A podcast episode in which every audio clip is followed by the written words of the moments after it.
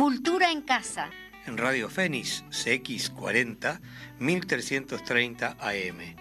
Un programa de cultura en un ámbito bien coloquial.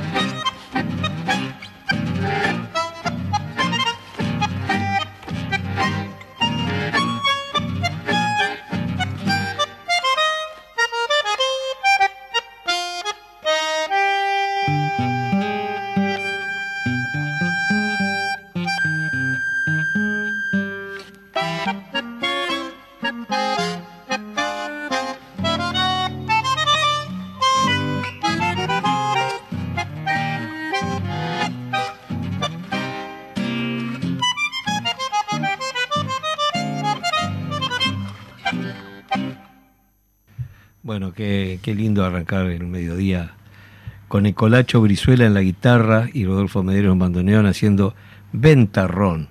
A propósito de estos días pasados que hubo mucho ventarrón y que vienen unos vientos en estos tiempos por estos lares Vientos que va arrastrando de todo. ¿Cómo anda, Majo? Vino re poeta hoy. Oh. Qué lindo escucharte, Eduardo. ¿Cómo estás? Cuando no bien. viniste extraño. Sí, yo y la audiencia me imagino que Sí, también. Y el otro día viniste tarde, porque te extrañé Vine pila, tarde. sí, Yo- él me está andaba- tirando las orejas. porque andaba- yo- ya lo hizo Federico también, Fede. Vamos arriba. Bueno, pero aquí estamos. eh, Nuevamente con unos este matecitos. Sí, compartiendo con la gente que nos escucha. Entre casa, bien, bien este, coloquial. Bien colo- así. coloquial. Mientras la gente está preparando las pastitas, la, la- Ahí va. algunos, algunos está comiendo. Debe haber gente comiendo pescado, ¿no? Porque hay mucho pescado para repartir en la vuelta. Pero tienen que descongelarlo, ese es el problema. Sí, bueno. No, pero Sí, ya lo puedo. descongelan. Vamos a presentar a nuestra invitada el día de hoy. ¿Cómo no? Hoy tenemos dos invitadas. Ah. Muy No, bien. tranquilo. La gente acá, como nosotros le damos el día que, a que Está acostumbrada, ¿vio? Sí. Y sabremos que está acostumbrada porque mm, Brenda Achinelli, ¿no? Achinelli. Achinelli. Está bien pronunciado. Eh, ella es actriz y directora de teatro. Eh, estudió en, te- en Teatro Casa de Cultura del, del Prado. Esto fue en plena dictadura, cuando obviamente las escuelas de teatro estaban cerradas. Y eh, luego Escuela de Teatro dirigida por Carlos Aguilera, Carlitos Aguilera, que le mandamos un saludo si es que nos está escuchando. No, no te creo que ¿Vos te en escuche. la Casa del Prado? Sí. No creo que, No, ah, no no, sé, te puedo escuchar.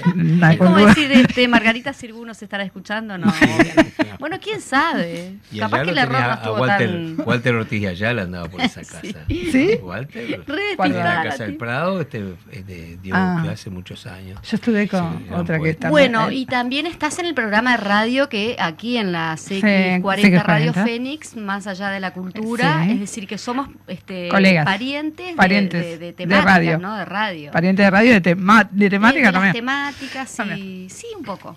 Sí. Y de Cultura. teatro también. Sí, yo también hablo de teatro. Hace claro, teatro sí. como yo y... Yo también. ¿Viste? Ahora Eduardo le vamos a invitar para hacer una Vos sabés que obra. no, yo hice teatro también.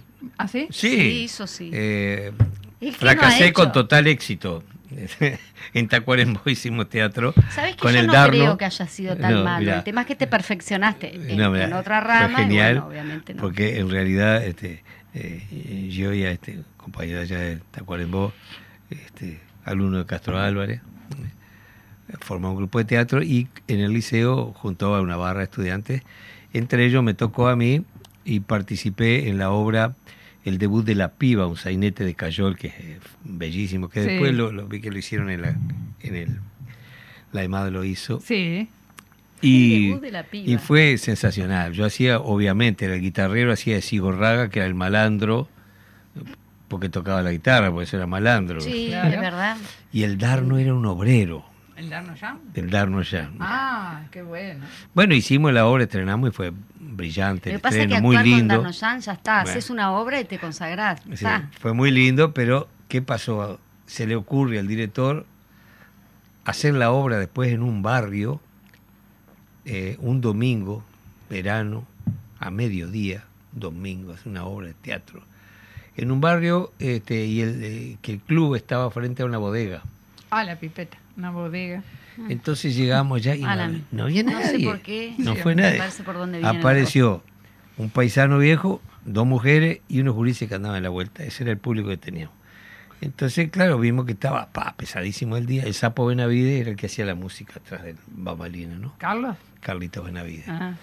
Y este y Seguane, que quien fue director después de, de- de secundaria, ¿no? Ajá. era este el poeta de la obra. Ah. Y te cuento que bueno, empezamos a buscamos una, fuimos hasta enfrente y conseguimos unas grapitas, entramos a tomar, claro. Entraron en calor. Entramos en calor Y a veces es necesario como para... y, hacíamos dos obras, hacíamos eh, el debut de la piba y después eh, en un cerco sutil de Pirandello. Bueno, Ajá. como vimos el clima dijimos, vamos a hacer la primera nomás que más, este, Claro. llevadera y ya habíamos tomado unos caliboratos, ya estábamos todos acelerados. Y bueno, cuando arrancamos la obra, en un momento dado el, el Darno tiene que armar un cigarro y Mm. prender con un, yo me acuerdo le había prestado un yesquero de Ah, yesca antiguo.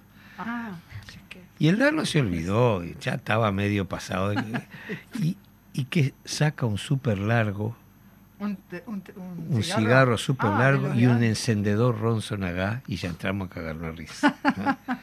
y ya la obra se fue al carajo. Un- Improvisaron. ah, totalmente. Y Seguane, que era el más chico, no sabía qué hacer. Nos miraba a nosotros, miraba al director, nos miraba a nosotros. Y nosotros estábamos para la joda total. claro. Es más, al, al darnos le, había, le, le bajó un machismo tremendo porque en la obra eh, la mujer del Darno tenía que ser... Este, eh, Exuberante. Era, era la, la- la supuesta artista que nosotros queríamos preparar para llevar a España. Y si los gallegos traían cantor y bailadora acá, queríamos que llevar una criolla. Y la mujer en la obra no tenía gracia, pero para nada. Entonces en un momento yo le decía, piantate del Tatersal, sos un rambullé con premio. Sí, El Tatersal es de donde desfila el, ganado, entonces una rambullé, una una raza de, de ovino, ¿no? Y entonces yo le tenía que dar manija al darno para que lo echara a la mujer, porque no servía para nada. ¿no? Y entonces el darno en la obra tenía que estar compungido, ¿viste? con dolor. Ay, echarle, viene. Pero el darno empieza a agarrar viento en la camiseta y se hace un discurso machista que nos tirábamos al piso. Sí, que no- Las eh, mujeres son todas unas locas. Hay que darles un palo en la cabeza. Así, pobre ese guan en la cara daba miedo porque no sabía qué hacer. Y el director Para quería matar. No es para mí. Lo cierto fue que nosotros mirábamos las tres personas que estaban en el público levantaban la pata para arriba matándose de risa. Qué mal. O sea que fue un éxito. Sí. Un éxito total frente a esas tres Es personas. lo que quería la gente. Y bueno, y ahí se terminó la obra. Poco tiempo después nos dice yo, mirá, dice, hay una posibilidad de hacer la obra en el en Paso de los Toros, pero si se van a portar como la última vez, no la hacemos más. Digo, no, no, Echados por unanimidad. Prometemos que nos portamos bien, le hicimos otra vez la obra. Y fue, una experiencia preciosa, la verdad, fue Pero riquísima. esa ahí salió bien. Eh, Esa ahí salió Ah, perfecto. no. Como, la, como el estreno, el estreno había salido muy bien. Pero este, eh, obviamente, eh, hablando muy en serio, yo creo que es una de las disciplinas más ricas, el teatro, donde centraliza todas las otras. ¿no? Sí, Ah, sí. Eh, y es imprescindible eh, para cualquier. Yo creo que todo el mundo debería aprender un, eh, en su desarrollo un Sí. poco de teatro. ¿no? Debería ser una clase obligatoria. Sí, vos imaginate un docente, yo a veces digo a los un docente que no tiene carisma en el, en el pupitre, se te duermen los gurises Claro, y no aprenden. Entonces cuando, que- cuando vos tenés 20 alumnos que eh, de los cuales 19 van a examen, quien falló ahí fue el docente, Claro. obviamente. Entonces eh, hay que tener esa condición histriónica este, para, para, para generar esta atención, ¿no? Eh, los políticos, al- ¿cuáles son los más hábiles? Los, los, los que, los que saben mentir bien. Y claro, bueno, los que están ahora, ¿no? Porque vos a veces ves este, personas, este, yo otra vez decía un amigo que estaba en un acto en el interior, un mediodía también hablando ahí, y tenía los dirigentes de la zona todos sentados atrás. Y yo decía, loco, vos no podés hacer un acto así, con con 10 personas atrás, a mediodía, porque cualquiera se rascó la oreja y te llamó la atención al público y no te escucha más. Si tenés invitado especial y la primera fila, después lo vas llamando de a uno, pero no lo suba atrás, porque cualquier distracción, o alguno lo toca a otro para decirle algo bajito. Y Ya ya, la gente- llamó la. Ah, mira, este le debe estar diciendo. Y eso son cosas del teatro, que uno aprende solo en el teatro. Ah, sí. Brenda, Este, nosotros dijimos acá que, que, que era, que íbamos a hacer como un balance, claro, porque yo digo, ta, invitar a Brenda por lo que Brenda es, ¿no? Por tu trayectoria de teatro, por tu programa de radio que tenés aquí, es decir, muy inmersa en lo que es la cultura y, y también con los invitados eh, que tienen en los, pro- en u- los programas de ustedes. Ambas dos que mandamos saludos Ambas también a. a, a la, ahí va, a la compañera.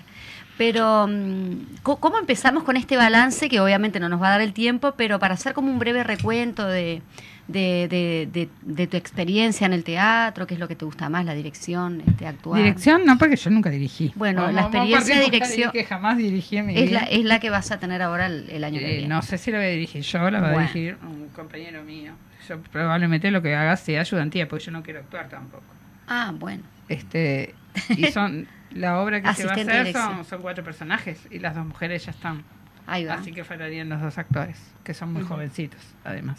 Que me está costando un poquito encontrarlos, pero claro, los voy a encontrar. Claro, y aparte por, por la escena, por las escenas que van a Claro, porque además este hay uno que tiene que dar hijo de, de, de la señora que tengo acá adelante, ¿no? Que no puede ser muy grande tampoco. Claro, pues yo soy muy jovencita. Claro, no, pero te- tiene que dar tu hijo, es un chico de 20 años más o menos. Claro.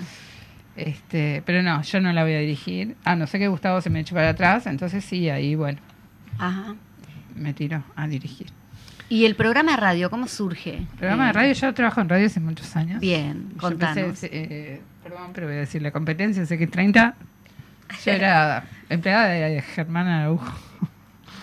Yo tenía Venís de la época de Germán. Sí, pero yo tenía 16 años, ojo, en ese entonces. Y yo me presenté en la 30. Está bueno decir que era muy No, por eso. Yo tenía 16, yo era menor. Mis viejos no me dejaban trabajar y menos en una radio así, imagínate. Claro. En la dictadura, con. ¿no? Totalmente expuesta, ¿no? expuesta con Germán Araujo, que...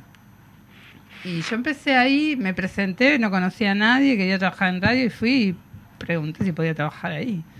Y bueno, me dijeron que sí, qué sé yo, pero... y ahí empecé, pero me daba mucha vergüenza el micrófono. El micrófono. ¿Cómo empezaste? ¿Con la parte más de No, hacía producción? producción, después le hice la secretaría a Germán y así empecé y bueno, después ambulé por varias radios hasta llegar acá a la Fénix. Sí, tiene una magia especial la radio. Sí, ¿no? acá me quiero quedar, ¿viste? Pero, Claro, Porque además este, es muy sugerente. Sí. eh, tiene mucho que ver con, con, la, con la cultura en general, la literatura, eh, la música, Mm. porque eh, genera en el otro el interés este, creativo, porque tiene que imaginarse sí. cómo es el otro, ¿Cómo qué es el está otro? haciendo. el otro. A mí, a mí me encantaban las, las radionovelas. Las radio, eh, radioteatro estaba bueno. El radioteatro era. Yo hice uno, pero hace poquito. Sí, Sí, qué lindo. Hicimos uno en, en pandemia. Hay que reflotar eso, está bueno. Es maravilloso. Nadie, No, no. Nadie, nadie. O sea, da mucho trabajo, este, eh, pero en, en algún momento eh, era lo, lo que había. Yo me acuerdo claro. cuando era chico, este, Claro. eh, la, la hora de la novela, todo el mundo, Y sí. y generalmente era en verano, a mediodía, que era la única forma de tener atados los gurises, ¿no? Porque viste, a mediodía todas las macanas importantes de los gurises, es a mediodía en verano. Nadie siesta. La rotura del, La del gente- vidrio con la ah, pelota. todas las, las macanas grandes las haces a mediodía. Ah, obvio. Porque, este, eh, y más en mi pueblo, en Tacuarembó, Claro. realmente en, en- en verano suele ser muy radicales los climas, ¿no? Eh, Tacuarembó está rodeado de, de cerros, entonces es como un, un pozo allí, ¿no? Entonces no, no, no corre mucho las corrientes de viento. En cuando hace calor, es Hace impresionante, calor. y cuando hace frío también. Entonces, este, claro, en verano era eh, la única sal- salvación era el arroyo. Que Carrero siempre me broma, dice, ustedes dicen de agrandado nomás, le dicen Río Tacuarembó, porque es una cañadita. Y en verano más todavía. eh. Y ahora, bueno, hace algunos años eh, tenemos el balneario Iporá, Ah. que ahí eh, ha sido mm, prácticamente un lugar muy enriquecedor para la gente, ¿no? ¿Sí? Porque es la posibilidad de, de hacer verano allá, ¿no? Es precioso. La Yo verdad que es, no conozco arriba. es muy bonito el lugar, porque los ríos más, más grandes están lejos. Y San Gregorio de Grande, San Gregorio sí la conozco. San Gregorio, este, a raíz de la, del lago del Rincón del Bonete, se, se hizo se- La serie playa de de San playas ahí. Sí. Y el, y el río Tacuarembó Grande, que pasa más al norte eh, y eh, atraviesa un poco allá por el este, se- en Nancina, es muy bonito.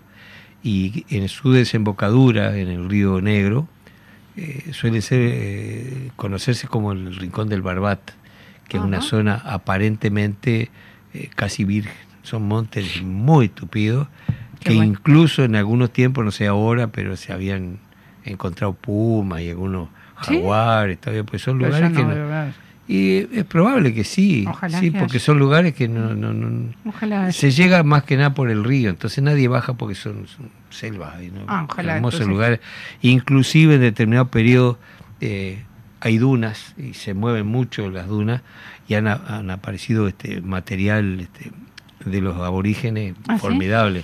Se decía en el, el Museo del Indio de Tacuarembó se nutrió mucho de... Yo Qué tengo bueno. algunas piedras que me han regalado amigos De de, la zona, ¿sí? ¿sí? Sí, este, eh, maravilloso, ¿no? Pero bueno, eh, esto de- no sé por, por qué llegamos a, a Tacuarembó y el calor y el mediodía y la Y Por los Ah, por los radioteatros, mirá vos. Por la radio, exacto. y ya te y la, y la radio tiene esa magia, Tiene ¿no? Mara- magia, sí. maravillosa. este, Sí. Igual ahora sí, se transmite mucho en vivo también, ¿no? Sí, ahora empezó el sí. asunto de... y que a mí y me parece. Ustedes, pierde, eh, pierde, por sí. ejemplo, al trabajar justamente con el tema de las embajadas, ¿no? Eh, capaz que son entrevistas más telefónicas. Que... No, no, son presenciales. Son presenciales. Todos los embajadores, son- los Bien. embajadores vienen. Bien. No es que tengamos tantos embajadores, tenemos embajador de México, que para nosotros es, es la clave, México. Ujú. Ahora empezó a venir el embajador de Alemania. Eh, de Argentina hemos tenido agregados culturales. ¿De, de qué se habla este con, De, con de lo, de lo que es, yo que sé, de México, de México tiene tanta cultura que tenemos programas siempre muy largos, Sí, sí. porque tenés gastronomía, cultura, eh, toda la parte de indígenas que ellos tienen. Ellos no sé qué cantidad de indígenas que tienen este, México. pueblos ¿no? Sí. Es un pueblo. diferentes, sí. diferentes idiomas Sí, incluso. tienen varios idiomas, la gastronomía es diferente, depende de la zona que vos estés, Sí, es es la verdad. gastronomía. Supe comer el, México. El traje, el traje típico, no, el- lo de México es fabuloso y ellos son fabulosos, la verdad. Y después tenemos la Embajada de Estados Unidos, pero no trabajamos con la parte de diplomático. Ellos no vienen, no los conocemos, no sabemos quiénes son, sino con los empleados uruguayos que están en la Embajada de Estados Unidos, que tienen muchos. Entonces trabajamos por ahí, con ellos. Eh, Está notable eso porque en realidad eh, el trabajo del embajador, en última instancia, es poner su país Es en eso, donde está. claro. Sí. ¿no? Cosa que nosotros no solemos hacer. Mm. Los uruguayos, te digo, yo he tenido la suerte de por mi oficio viajar bastante y en, en estos 45 años de oficio creo que debo haber conocido dos embajadores de todos los viajes. Porque generalmente cu- en- cuando estás por ahí lo, y llamás no están. No te re- o no no, te pueden. o no. Entonces, sí, ¿para qué están? ¿Qué es lo que están haciendo estos tipos ahí? Que les pagamos para que estén eh, poniendo su país del- claro. que además lo ves en otras, ¿no? Este, yo me acuerdo, en un momento vino Gilberto Gil cuando Ah. era ministro y, y nos convoca a la embajada, nos invita a varios músicos a compartir una cena con Gilberto Gil y generalmente cuando viene un artista brasileño, el, em- el embajador va en persona al aeropuerto a recibirlo. Este, generalmente lo hace reciben lo con mismo. ramos de flores y una, una tarjeta para ponerse a la orden. México creo que hace Este, lo mismo. Pero nosotros no, no tenemos... No tenemos esa no buena tenemos, costumbre. eh, no, pero nunca, yo creo que de nunca. acá, creo que es México el que más hace, porque Sí. incluso trabaja mucho con las escuelas, en la Escuela Sí, de sí. República de México. Sí, mi hijo fue a la Escuela nombre. México, sí. Pero ellos están siempre pendientes de todo. Yo creo que son ellos más que nada. Bueno, y el tema todo de, la identidad de los pueblos, este, identidad. las diferencias Claro. este, que son riquísimas, ¿no? Claro. Eh, a propósito de eso, yo le iba a pedir a Fede ahora que vamos a, a escuchar una canción de Jorge Marciali. Marciali es un trovador de- del norte argentino, de. Mendoza. Eh, hace poco tiempo falleció, este, yo contaba hace un- unos días, que falleció en Cuba haciendo la cola para visitar a su compatriota, a- al Che, Ajá. y falleció allí en la, en la cola. este, ¿En la cola? un tipo musicazo, este, periodista también, eh, hizo muchas notas a artistas uruguayos, he trabajado en la parte cultural de Clarín. Y hay una canción muy in- interesante que habla sobre la actitud de alguna gente del pueblo argentino respecto a la llegada de los bolivianos, paraguayos. Y vamos a escuchar este tema notable de, de Marcial y mirá qué, qué- qué belleza eh, y qué doloroso que es el tema, pero está muy bueno.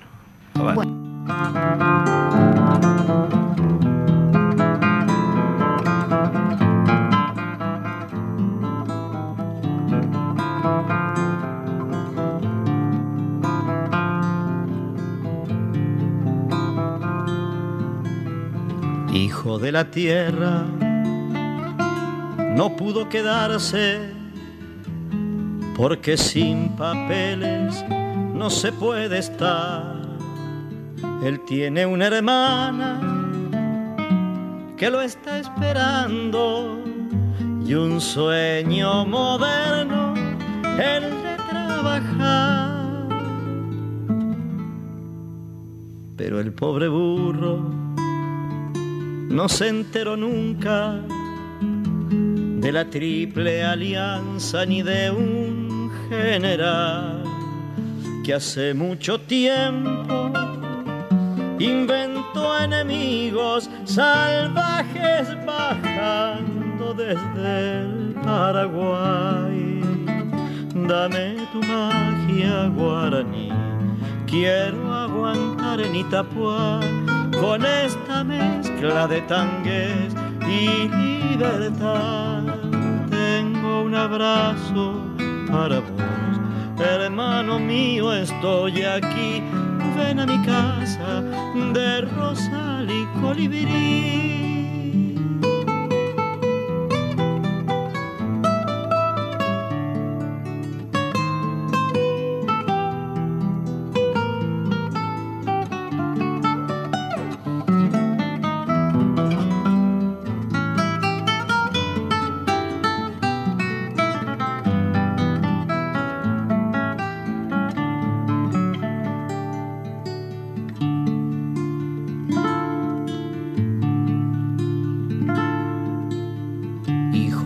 La sombra que compran en Londres no aprenderán nunca tu idioma de amor. Traicionan abajo, negocian arriba y miran la historia con lentes de sol. Yo vendré cantando con Elvio Romero. Una polca nueva y un verso cangue y diré en el mundo que América espera con la frente altiva de un jaguarete. Dame tu magia guaraní, quiero aguantar en Itapuá con esta mezcla de tangues y libertad. Tengo un abrazo para vos, hermano mío, estoy aquí. Ven a mi casa de rosal y colibrí.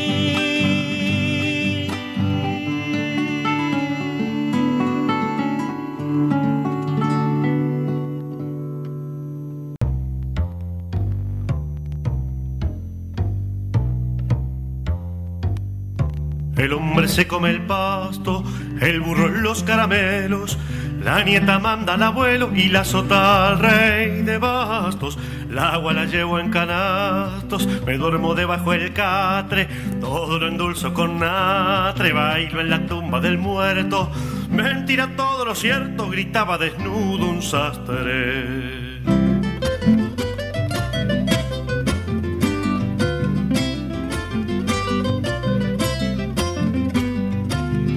Pajes son coronados, los reyes riegan el piso, el diablo en el paraíso y presos van los soldados. Se premiaron los pecados, fusilamiento de jueces, en seco nadan los peces, será un acabo del mundo cuando en los mares profundos las arboledas florecen.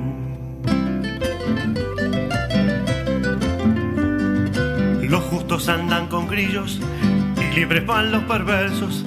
90 cobres, un peso, 600 gramos, un kilo.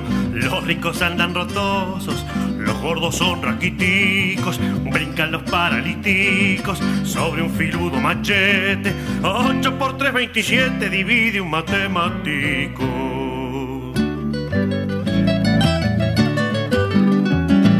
De asiento tienen el piano, tocan música en la silla. Caín es la maravilla para el Abel de su hermano. Camínase con las manos, los santos son pendencieros.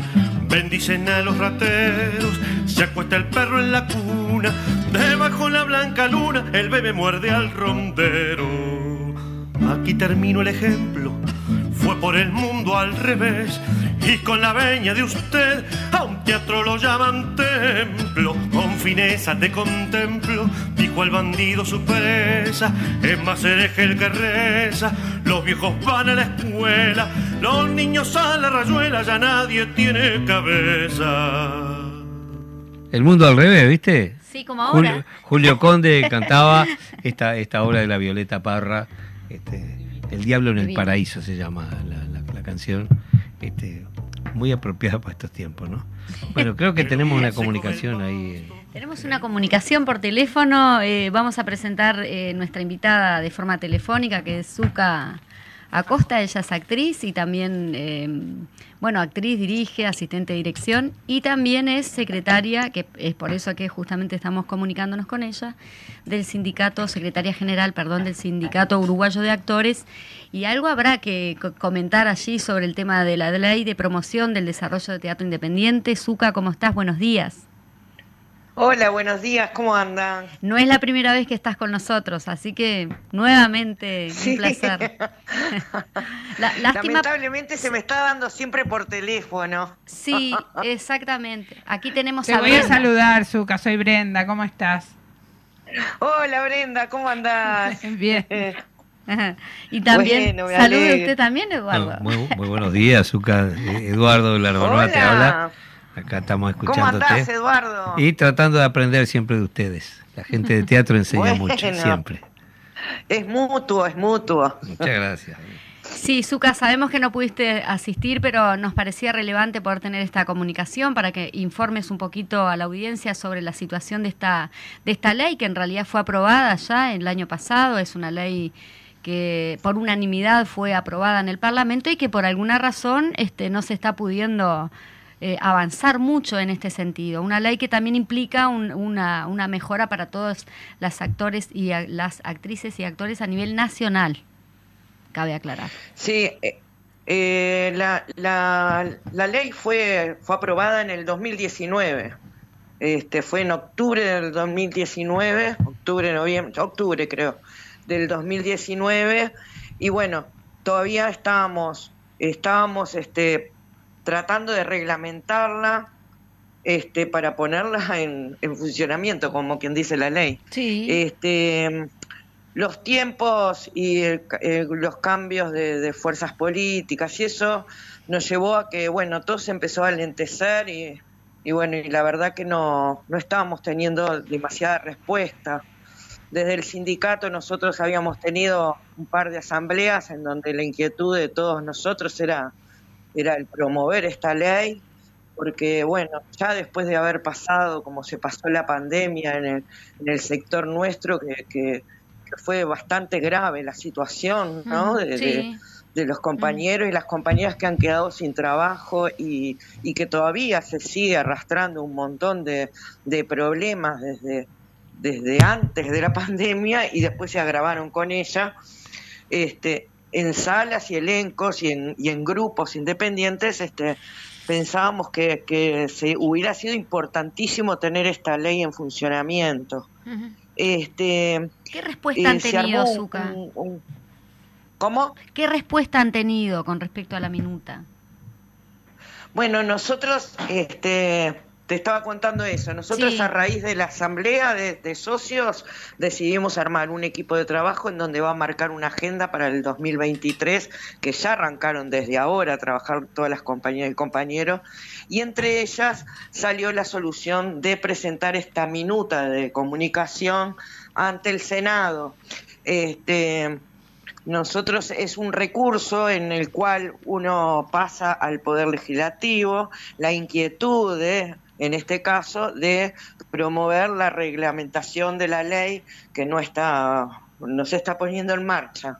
Este, esto se, pasa a través de, nosotros lo presentamos a través de la bancada del Frente Amplio, eh, fue apoyada por todos los senadores del Frente Amplio y bueno, y ahí ellos este, se presentó en el Senado y fue votada por unanimidad, de la misma manera que había sido votada por unanimidad por todos los partidos, era lo que de esperar, ¿no? Este, bueno, esto ahora este, se le pide al Poder Ejecutivo el, el diseñar un reglamento, reglamentar la ley este, al 30 de abril, ¿no? Se le da un, se le pone un plazo, como quien dice, para efectuar este, todo este mecanismo. Este, para nosotros es un paso muy importante, ¿no?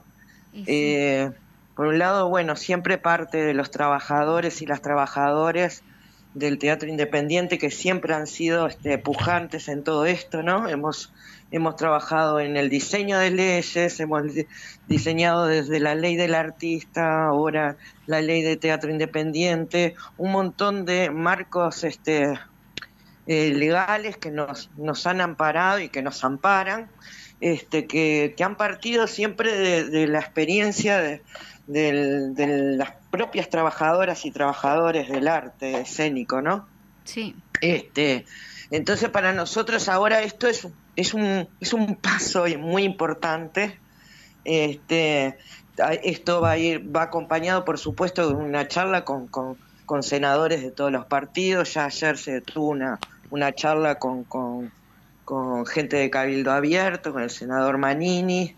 Este, ya se han puesto en comunicación, este, ya se había este, pedido entrevista con Bianchi y con Carmen Sanguinetti, que bueno, estamos a la espera de que nos otorguen este, eh, una entrevista.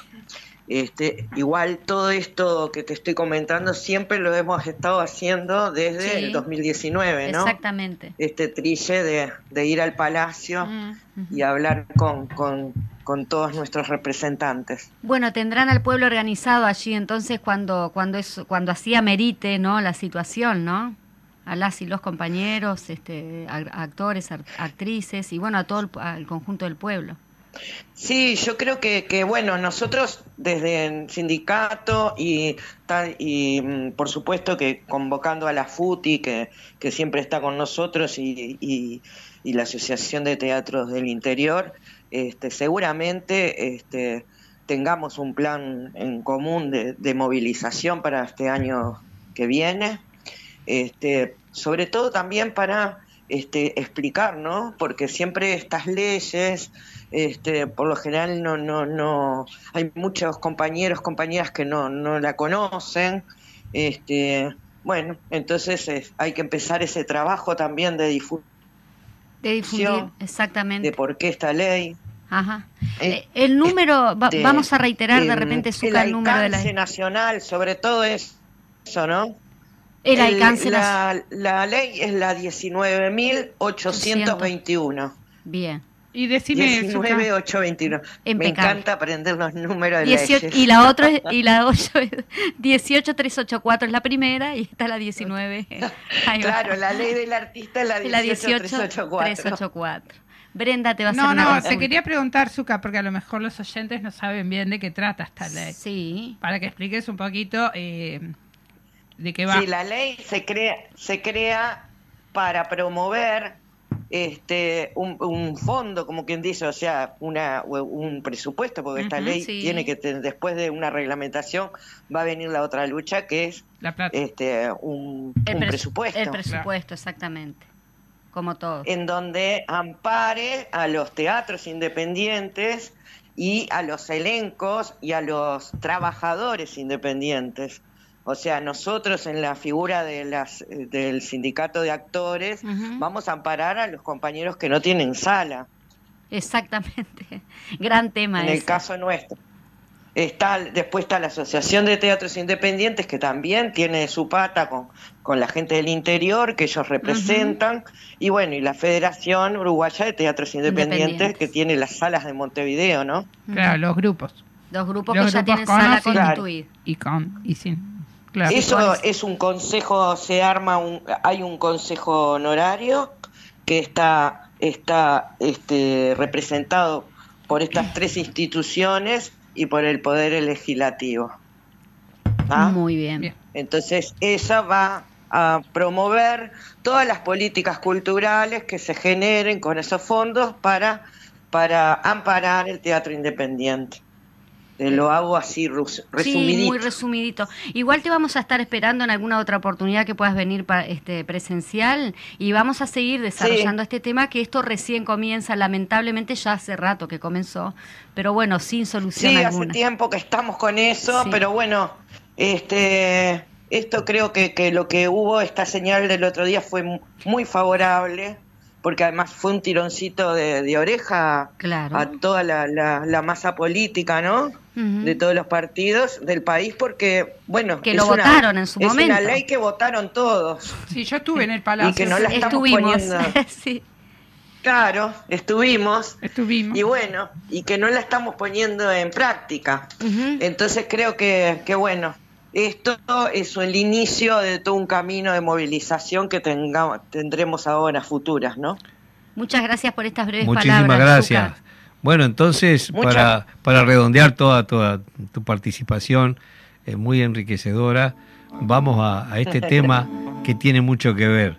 Crece desde el pie, gracias, decía Alfredo Citarrosa, y acá eh, el grupo Los Trovadores va a ser una versión de esa esa canción bellísima, como todo, crece desde el pie. Hermoso tema, hermoso tema, la verdad que me emociona que cierren, cierren mi nota con ese tema. Gracias, Chacha. Supe conocerlo a, este gran cantautor.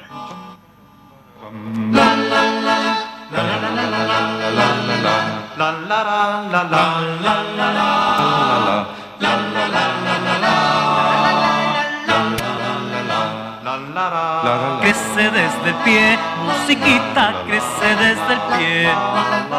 Uno, dos y tres, derechita, crece desde el pie. Crece desde el pie por hiladas, crece la pared. Crece desde el pie, amurallada, crece la pared. Dentro santa, santa, crece desde el pie, crece desde el pie, toda crece desde el pie. Que los ofreces de pie, tú lo se que pie. Crecen los mejores amores, crecen desde el pie. Para sus colores las flores crecen desde el pie. Crece desde el pueblo el futuro, crece desde el pie. Anima del rumbo seguro, crece desde el pie. Cantan para usted los cantores, crecen desde el pie.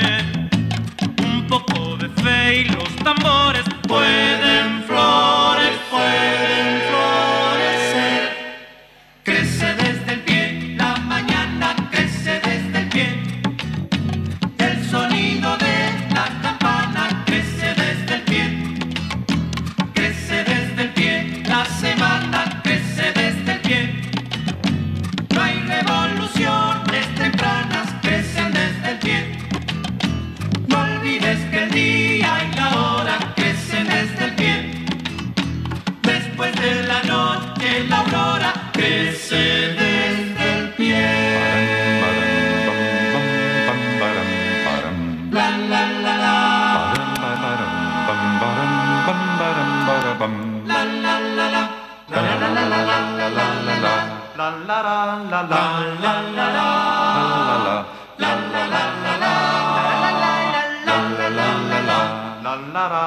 Crece la pared por hiladas, crece la pared. Crece desde el pie, amurallada, crece la pared. No olvides que el día y la hora crecen desde el pie. Después de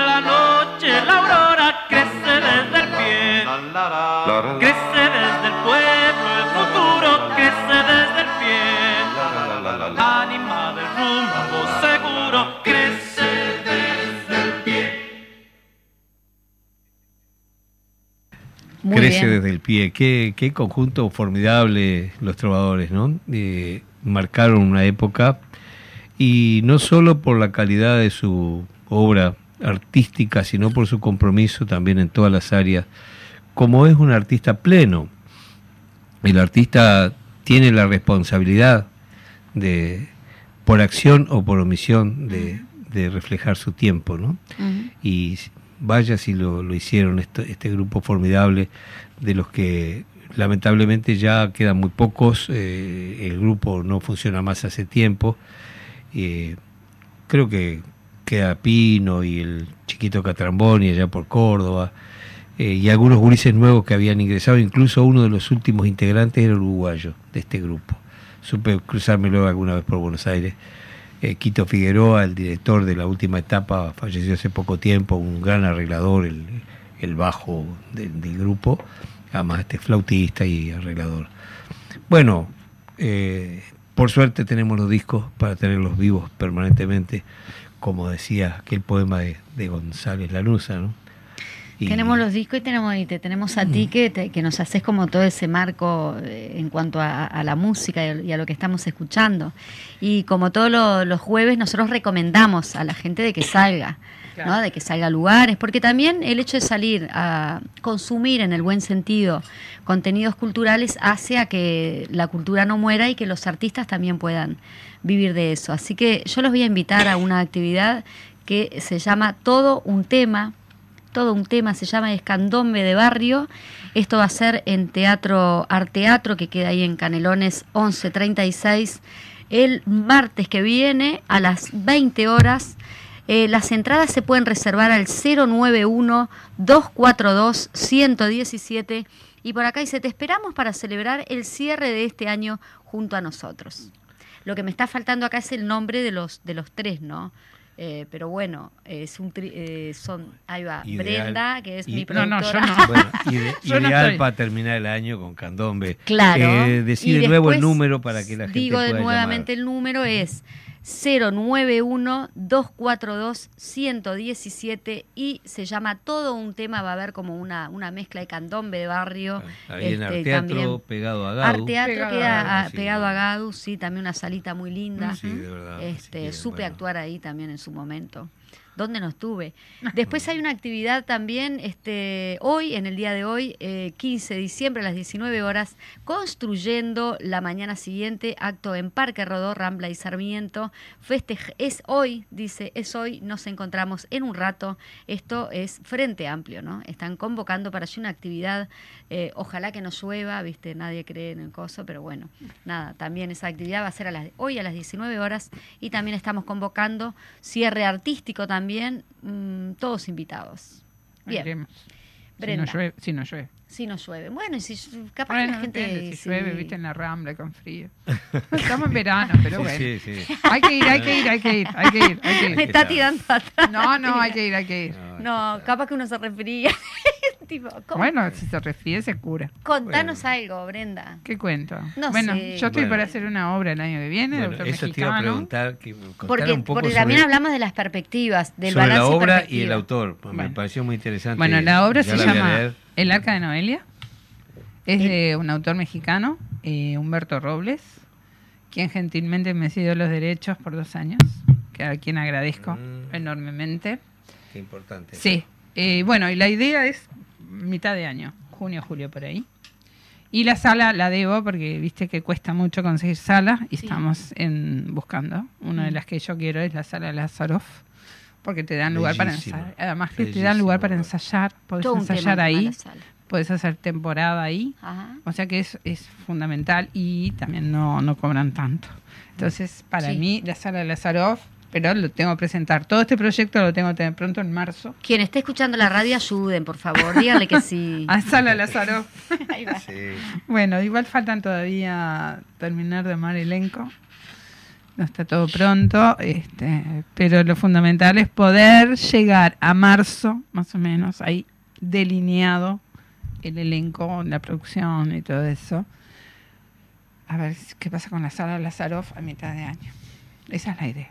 Aunque quede un poquito lejos, Claro, está y- bueno. Y una, una idea de la obra La obra es este... mm, son- sobre temática muy actual. Es una temática muy actual, pues una señora mayor con un principio de Alzheimer, que se olvida todo, pobrecita, que tiene una hija feminista a muerte. Y este lo que pasa es que no puedo contar mucho. Claro, no.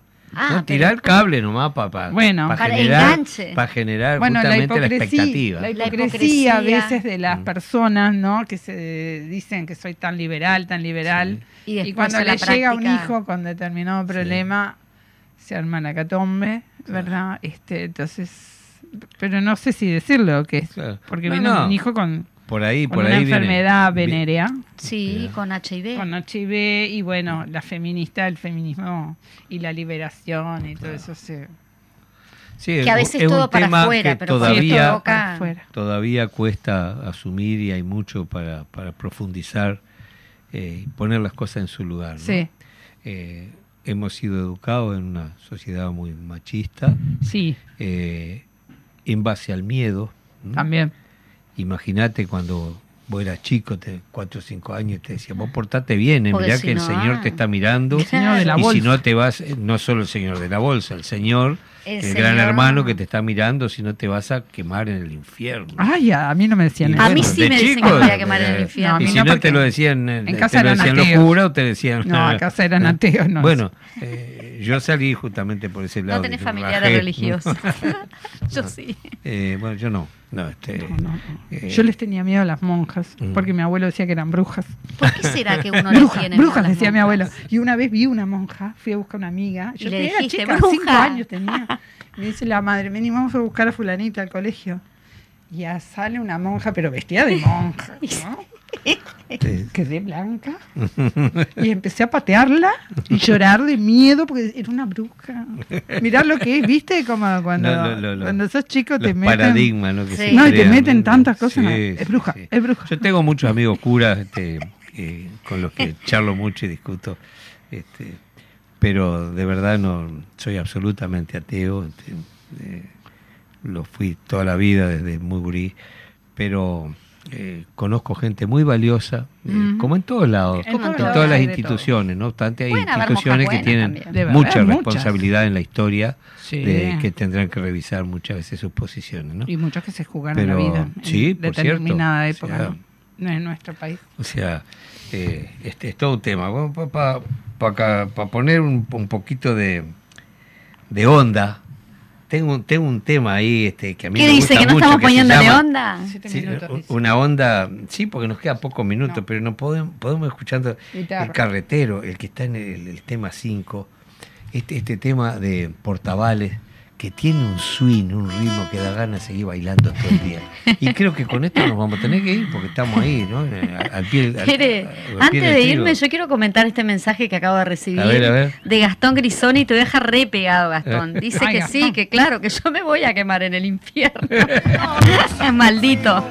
No te consigo más los teléfonos, ¿eh? Ah, de mi hermanito. Bueno. Del hermano de Brenda. Bueno, Brenda, muchas gracias Muchas por gracias. acompañarnos. Por y, este, y bueno, esta es tu casa, así que, Bueno, eh, como siempre. Además, Sí. los dos van a trabajar en la obra.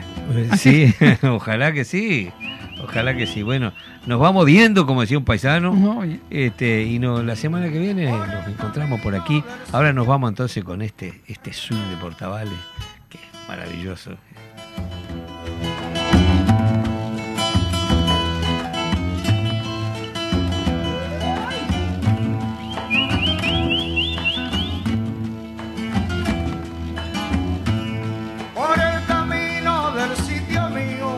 Carretero alegre pasó.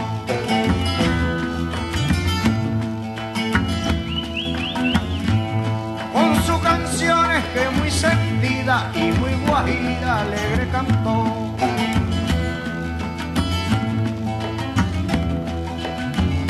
Me voy al transbordador a descargar la carreta. Descargar la carreta para